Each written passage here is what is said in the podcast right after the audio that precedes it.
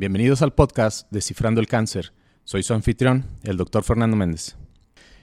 En este episodio, la doctora Marta Dávila nos hablará sobre la citogenética del cáncer. Nuestra invitada trabajó por más de 20 años en el Departamento de Genética del Centro de Investigaciones Biomédicas del Noreste del Instituto Mexicano del Seguro Social. Actualmente es miembro del Sistema Nacional de Investigadores Nivel 2 e investigador de la Facultad de Salud Pública y Nutrición de la Universidad Autónoma de Nuevo León. Acompáñanos para que descubras qué es la citogenética y sus contribuciones al entendimiento de las neoplasias, al diagnóstico y al desarrollo de la medicina molecular contra el cáncer.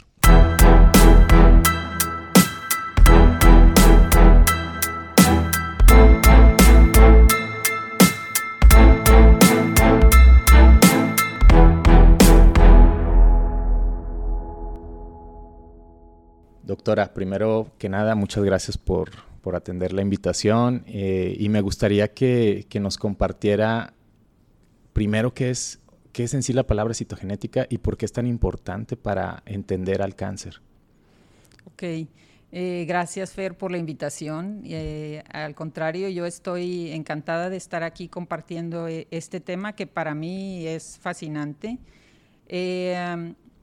citogenética y cáncer generalmente eh, podemos asociar el cáncer con otras técnicas, sobre todo si estamos en el auge de la biología molecular, pero vamos a aprender en este rato cómo es que la citogenética ha intervenido y mucho en el estudio y conocimiento del cáncer. Citogenética básicamente es la rama de la genética que estudia los cromosomas y los cromosomas son la máxima compactación del DNA.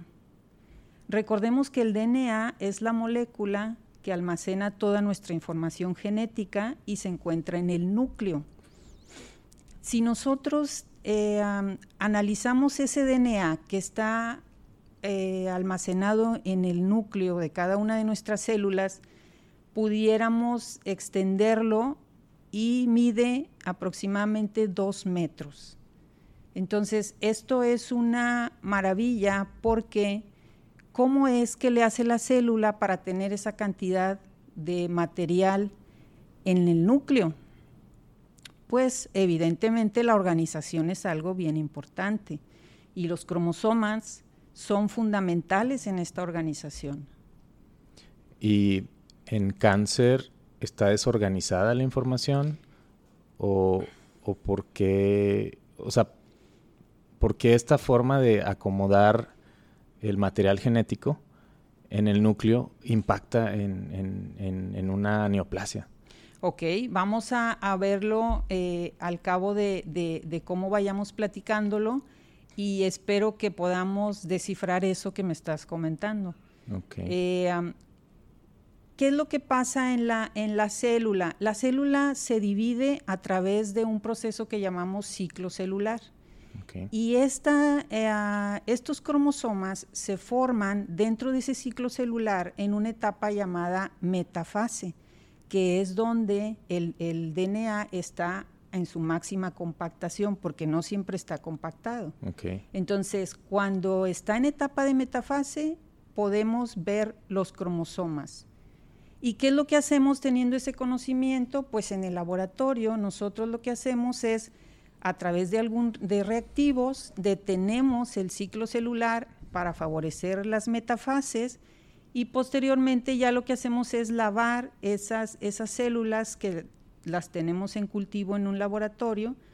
Eh, la lavamos, les quitamos todos los restos celulares para exponer y limpiar los cromosomas y de esta manera a través de una pequeña gota en un portaobjetos o una lámina en el microscopio las podamos ver a través de una tinción.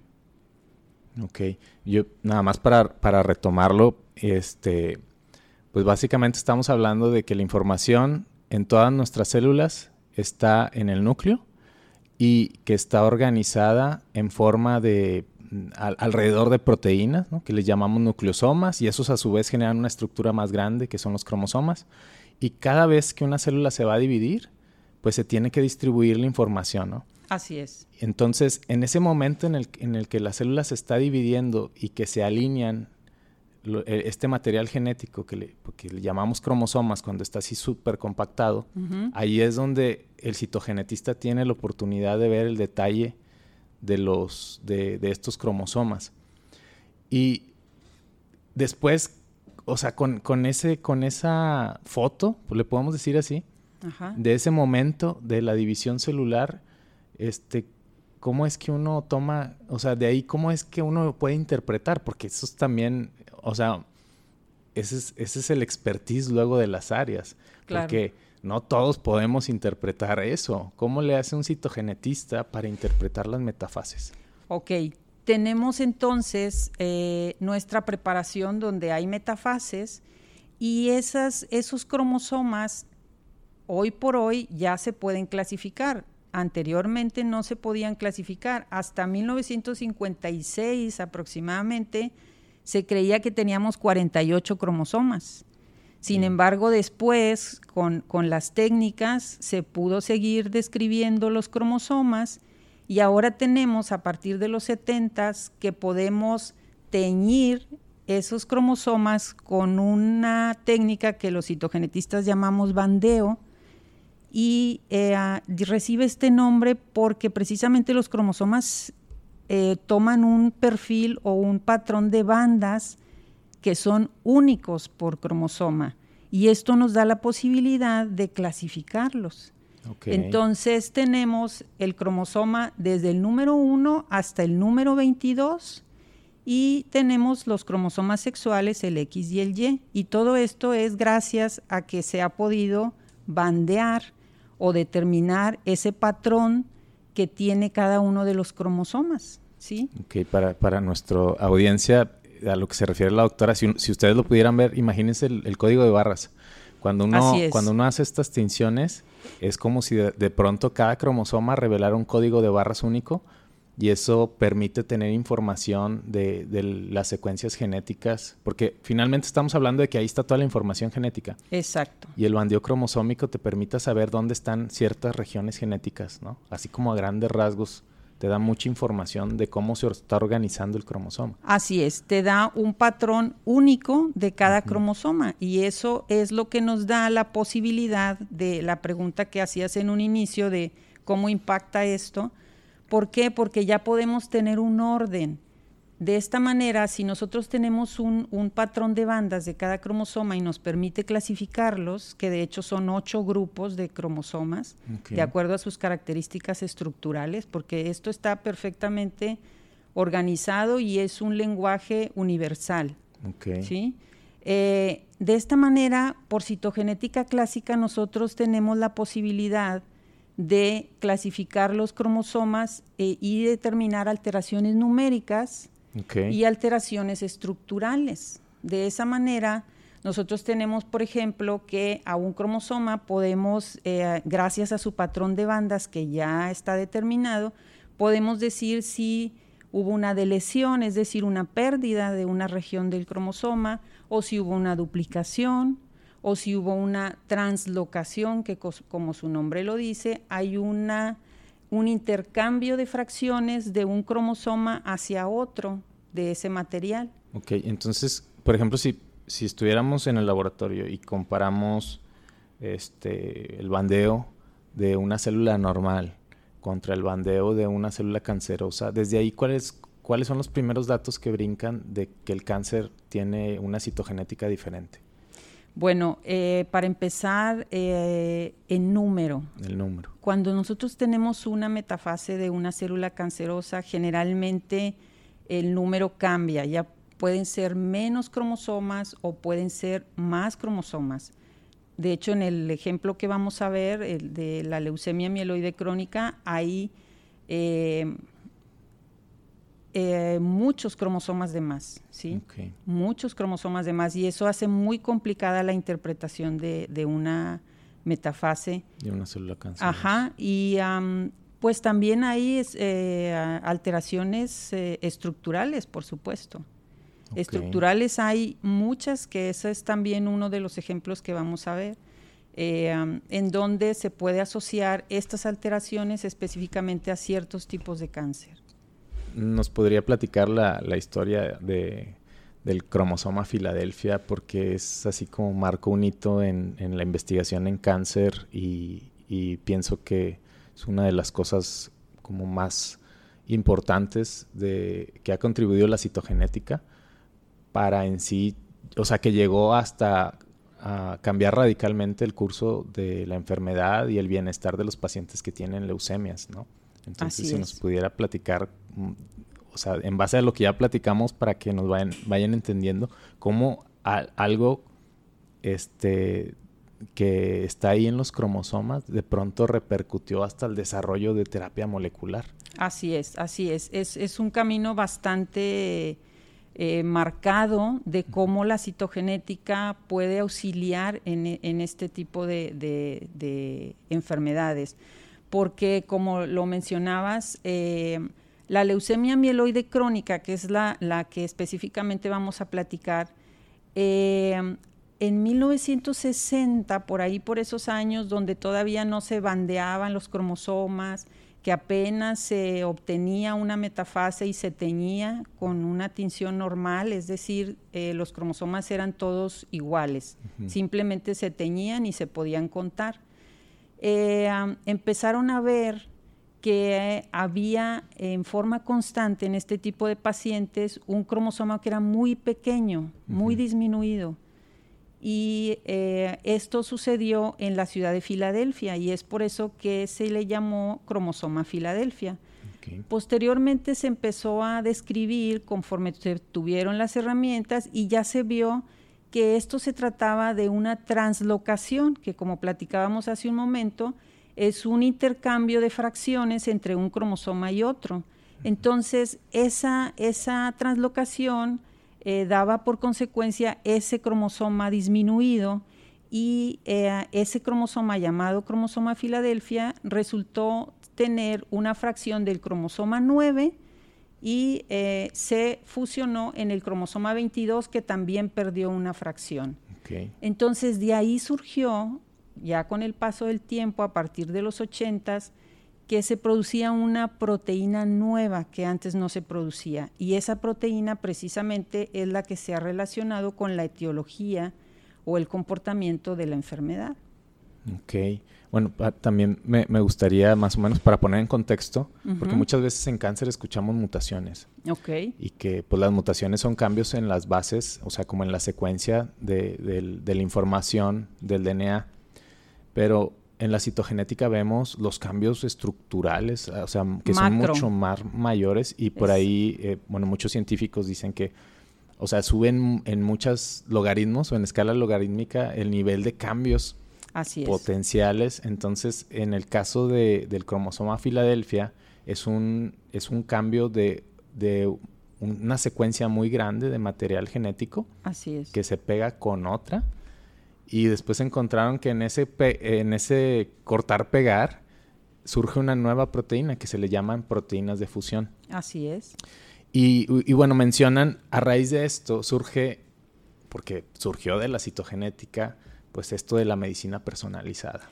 Es una, eh, exacto, se, se, a partir de la identificación de esta proteína, se pudo hacer un fármaco dirigido específicamente a bloquear esa función de la proteína, lo cual vino a revolucionar el tratamiento de este tipo de pacientes. Sí, porque ahora eh, eh, se encontró eso que se buscaba, o sea, cómo afectar a las células leucémicas sin afectar a las células sanas. Exacto. Entonces, este, el imatinib mesilato en 2001 se empezó a, se dio la, el permiso de la, de la FDA para ser el el tratamiento de primera línea, es decir, que eh, cuando se identifica que es una leucemia cuya base molecular es esta traslocación cromosómica, entonces el paciente recibe ese tratamiento. Entonces son mucho menos los, efectos secundarios, ¿verdad? Así es, porque es una terapia dirigida, ya no afectas las demás funciones, sino simplemente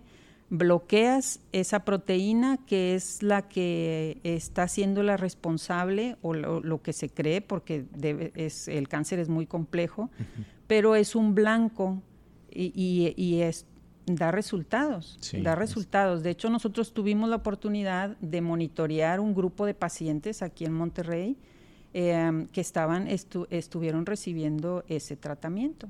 Eso fue en el año 2004.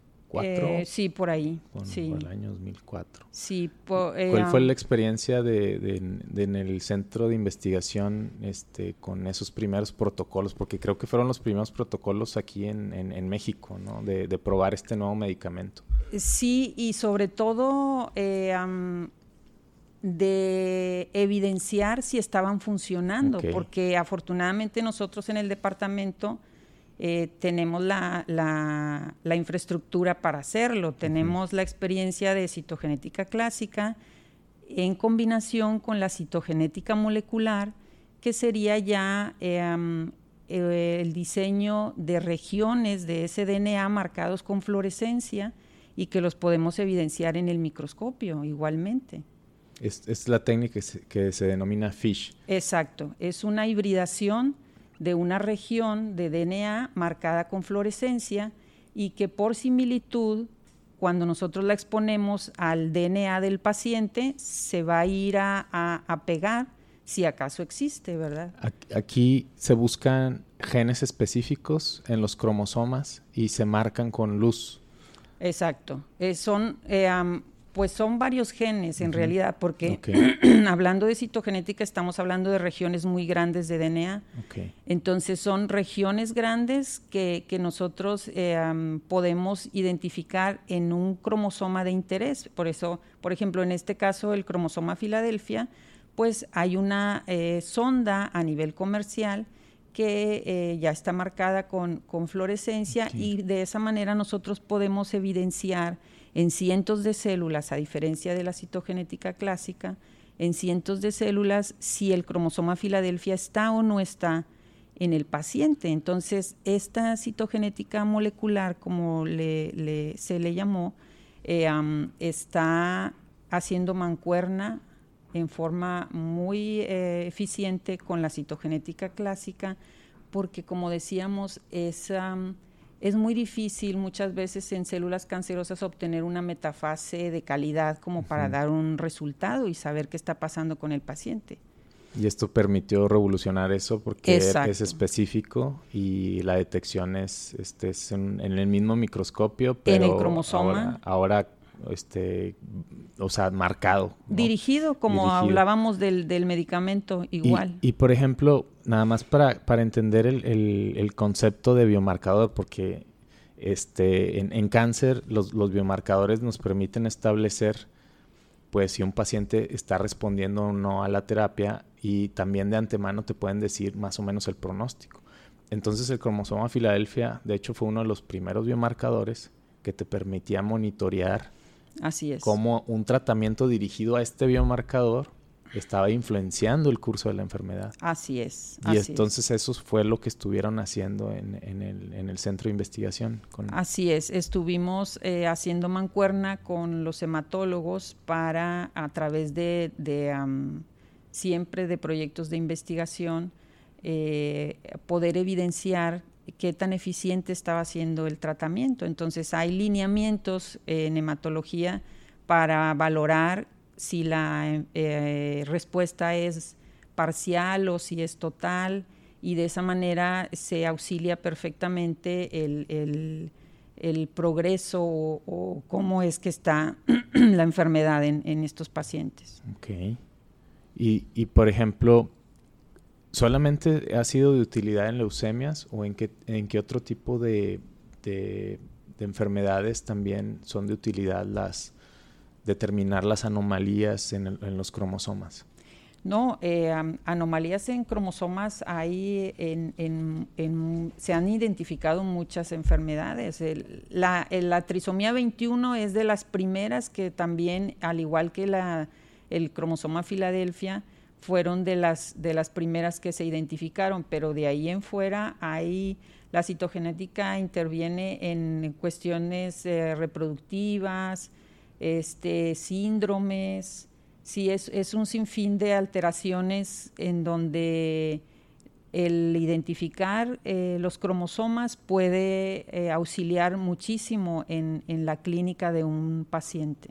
Ok, entonces lo consideraríamos una técnica diagnóstica, o sea, te permite saber o establecer qué está pasando con un paciente.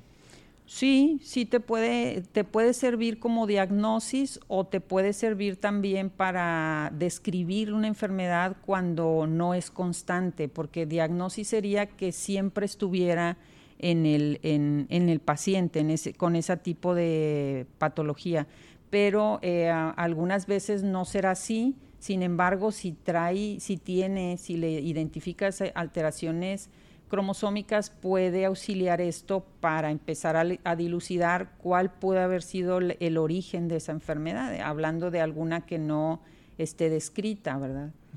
¿Y cómo, cómo ha influenciado, bueno, con la llegada de la secuenciación, con la llegada de pues, los transcriptomas, microarreglos, ahí el papel de la citogenética cómo, cómo fue cambiando o se fue complementando con estas otras técnicas que te permiten tener como, digamos que, más cercanía a los detalles de lo que te está dando la citogenética y cómo vio este, porque pues estuvo bastante tiempo en esta área, cuánto, cuánto vio que, que influenció una con otra.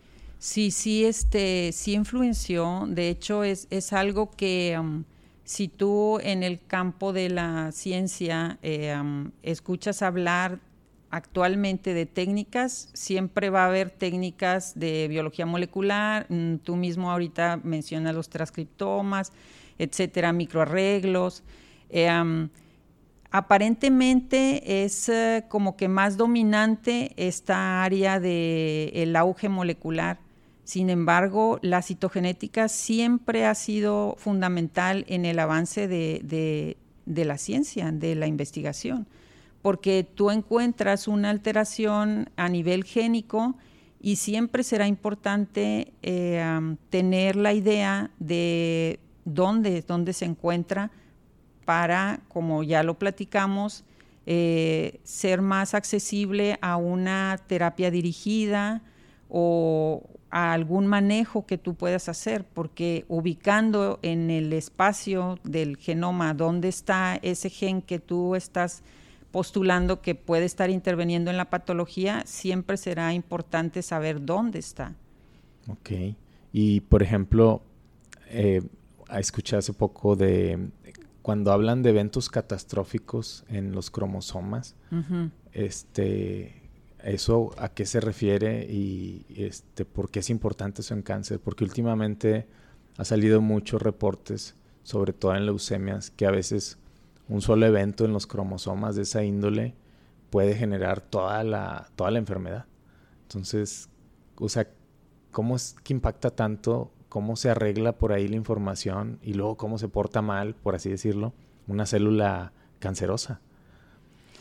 Pues eh, la evidencia es de, eso precisamente que acabas de mencionar, de anteriormente o lo que está, ahorita están las dos posiciones, ¿no?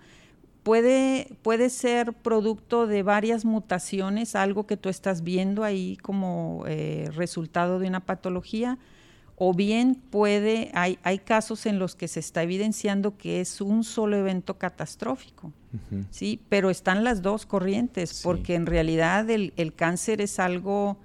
Eh, multifactorial. exacto, es multifactorial, entonces hay evidencias de, de, los dos, de la, en, las dos. Es que, es que algunos le apuestan más a, a, eventos de este tipo en los cromosomas para generar las, las neoplasias, porque sería mucho más complicado ganar rasgos malignos eh, de un solo gen a la vez. Entonces dicen, cuando los eventos que generen este tipo de rearreglos, pues suben mucho las, las probabilidades de, de desarrollar la carcinogénesis, ¿no? O sea, que se forme una neoplasia de, de, cero por solo que ocurrió ese error grande, ¿no? Y en, y en ese sentido, ¿cuáles sabe que serían las formas de proteger nuestros cromosomas. O sea, porque finalmente, bueno, mucha de la de las cosas que queremos divulgar a través de este, de este podcast es que, pues, que entiendan un poco más de, lo que está debajo de esta enfermedad, pero también, bueno, ¿y cómo le hago para proteger entonces mis cromosomas? O sea, ¿qué hay, qué hay de información al respecto como para conservar la integridad de nuestro material genético?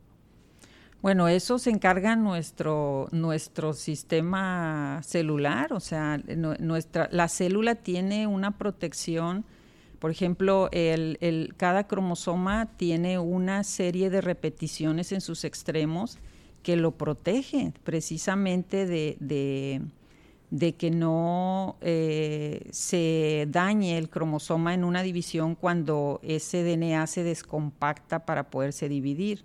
Tenemos mecanismos de reparación que producimos solitos. Este, Así es. Okay.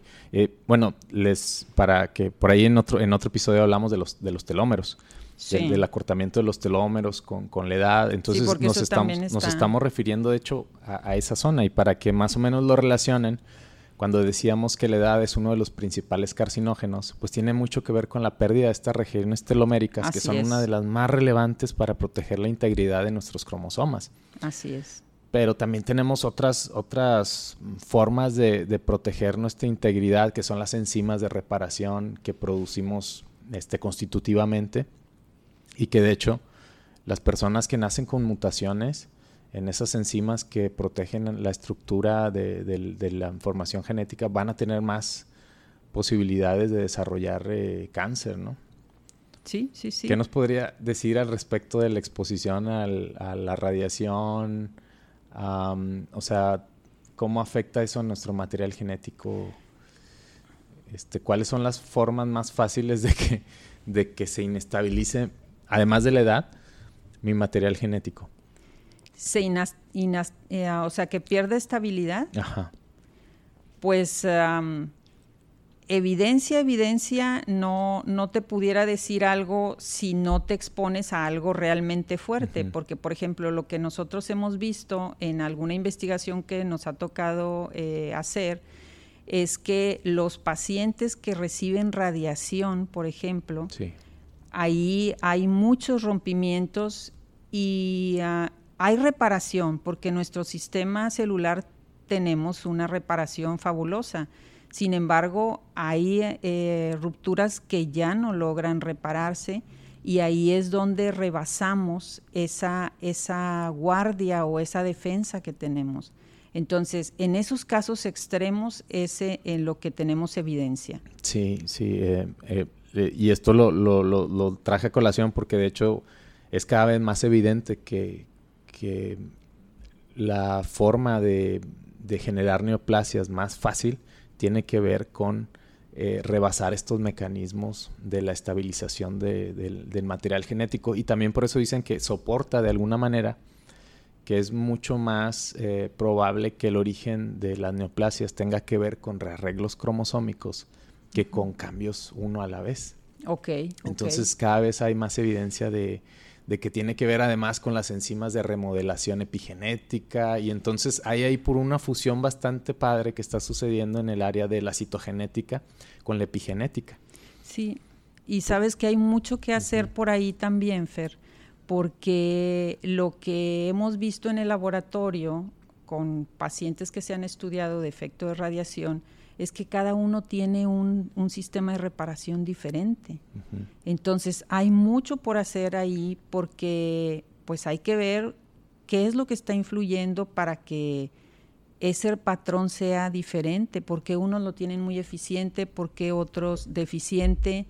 O, sea, ¿qué factores pueden estar interviniendo ahí? Okay, yo, yo, le voy a compartir al, auditorio un dato que, bueno, desde mi expertise de, la nutrición, se ha encontrado que el apio, el brócoli, el ajo, em, eh, ah, encienden los mecanismos de reparación. Entonces es una forma como que de, animar a, tu, a tus defensas, de si por ahí hay algún defectito, que se pongan a, a corregirlo. Entonces he visto que la exposición al contenido nutricional, de, estas fuentes eh, pues que son parte de nuestra alimentación y que deberíamos de incrementar nuestro consumo, este, genera mecanismos protectores propios de, para mantener la integridad de nuestros cromosomas. Y de hecho se sabe desde hace mucho que, que, las personas que consumen diariamente o semanalmente de forma frecuente estos alimentos, de hecho tienen una reducción de la incidencia de cáncer. Ah, Entonces se ha visto que algunos de los mecanismos se han empezado a justificar con la protección a nuestros, a, nuestros cromosomas. Y con la citogenética podemos comprobar eso, si realmente este, esos, esos rompimientos o si la estructura de sus cromosomas están eh, en buenas condiciones. Doctora, para, para finalizar la, la, plática, ¿hacia dónde ve que, que, va el área de la citogenética? Eh, porque ya, ya generó un impacto en, la medicina molecular contra el cáncer, pero ¿cuál, cree, cuál cree que sean otras aportaciones que tiene y, otras aportaciones que vayan a estar surgiendo? Pues mira, siempre, como ya lo comenté, eh, es, es, interesante cuando detectas algo que atribuyes a algún gen, determinar eh, geográficamente nuestro genoma dónde está. Entonces, desde ese punto de vista, la citogenética seguirá aportando a la investigación para eh, contribuir a los hallazgos que vayan apareciendo cuando sean puntuales las, las, eh, las causas, ¿no? O sea, que, que se relacionen a algún gen o algún grupo de genes, siempre será importante geográficamente localizar dónde, en, en dónde estamos. Y con el FISH, de hecho, nos da el doble beneficio de que lo vemos también en el contexto tisular. Así es, no necesitamos cromosomas. ajá. Sí, porque En, cáncer se ha visto mucho que no han sido, no se han podido reemplazar ni la citogenética ni la histopatología para el diagnóstico. Entonces, eh, el, ver el contexto de los genes, en, ya sea en la estructura del cromosoma, pero también en el tipo celular y en el contexto tisular, pues te da mucha más información y se pueden establecer de mejor manera los, los diagnósticos, el pronóstico e incluso ahora ya saben que también el tratamiento, porque algunas de estas alteraciones citogenéticas dieron paso a medicina molecular que es menos tóxica y que se te puede eh, recetar específicamente a ti porque tienes esa alteración y te va a ayudar mucho más que una terapia en específica. Así es, así es. Lo, lo, redondeaste bastante bien porque sí, eh, cuando tú detectas en, la, en el sitio, porque eso es lo que nos aporta la citogenética molecular, detectas en el sitio el gen o la región que tú estás buscando. Entonces eso te da mucha apertura para diagnóstico, para tratamiento, eh, aporta eh, en forma muy importante al, a la medicina, a, ciencia en, general. Bueno, pues le agradecemos mucho, doctora Marta, por compartirnos pues, su experiencia en el área de citogenética y permitir a nuestra audiencia que tenga un poco más información de un experto acerca de la utilidad de esto que denominamos citogenética en cáncer. Entonces, los esperamos en el siguiente episodio. Eh, y bueno, esto fue Descifrando el Cáncer. Con mucho gusto, encantada, gracias.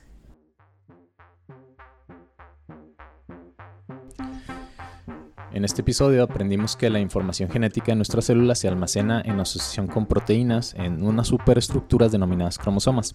En cáncer ocurren rearreglos en los cromosomas que se asocian con inestabilidad, lo cual conlleva la producción de nuevas proteínas o comportamiento que se asocia con el fenotipo maligno. Estas características fueron explotadas para el desarrollo de medicamentos más específicos y también para monitorear el efecto del tratamiento y la progresión de la enfermedad. Finalmente, hay que mencionar que ciertos hábitos se asocian con el desarrollo de inestabilidad cromosómica y la susceptibilidad de neoplasias, como el tabaquismo y el alcoholismo, por sus efectos tóxicos a nivel celular.